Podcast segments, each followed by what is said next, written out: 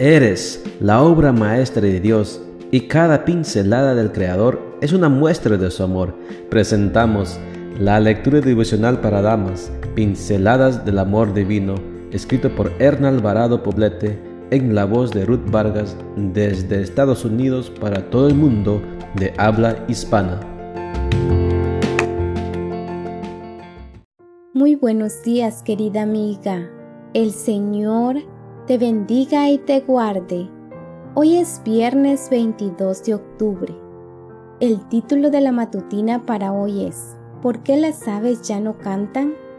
Nuestro versículo de memoria lo encontramos en Romanos 8:22 y nos dice, Sabemos que hasta ahora la creación entera se queja y sufre como una mujer con dolores de parto. Hace cerca de 20 años que llegamos a vivir a nuestro actual domicilio. Uno de los placeres más sublimes que disfruté al llegar a este lugar era el cantar de cientos de pajarillos cada mañana y cada atardecer.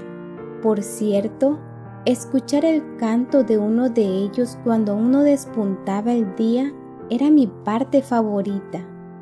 Aquella ave comenzaba con una melodía corta y sutil apenas audible para quienes estábamos despiertos a esa hora.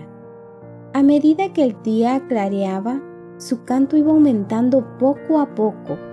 Al mostrarse el sol en el horizonte en todo su esplendor, su canto aumentaba en tonalidades, subía el volumen y sus plumas flotaban en su pecho como saludando a Dios y a la naturaleza. Los años pasaron y su canto se extinguió, los árboles solitarios parecen llorar su ausencia, sobre todo en las tardes lluviosas de verano. Yo todavía lo echo de menos. Es la triste condición de nuestro planeta. Las aves ya no cantan, los peces mueren en los océanos sin que nadie los salve. Las plantas son sepultadas en las grietas de la tierra seca y los seres humanos parecemos indiferentes a esta realidad tan cruel. Los ecologistas y los naturalistas hacen alarmantes declaraciones. El planeta Tierra agoniza y le quedan pocos años de vida tal como lo conocemos. ¿Qué hemos hecho con el gozo de Dios cuando vio en su creación que todo era bueno en gran manera?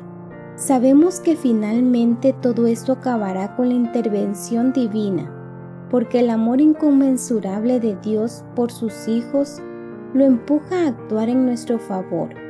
Hermana, no te estoy diciendo que salgas a la calle con una pancarta ecologista. Lo que quiero es invitarte a reflexionar en lo que estamos haciendo con la responsabilidad de cuidar este planeta.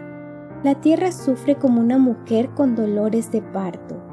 A pesar de esto, aún hay destellos de la hermosa creación de Dios las plantas dan hermosas flores y los árboles ricos frutos.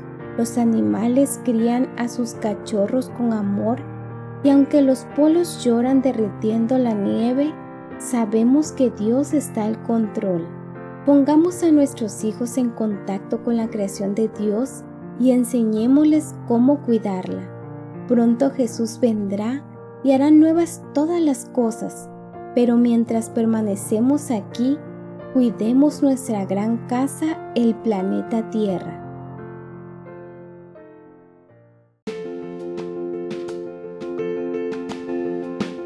Les esperamos el día de mañana para seguir nutriéndonos espiritualmente. Bendecido día.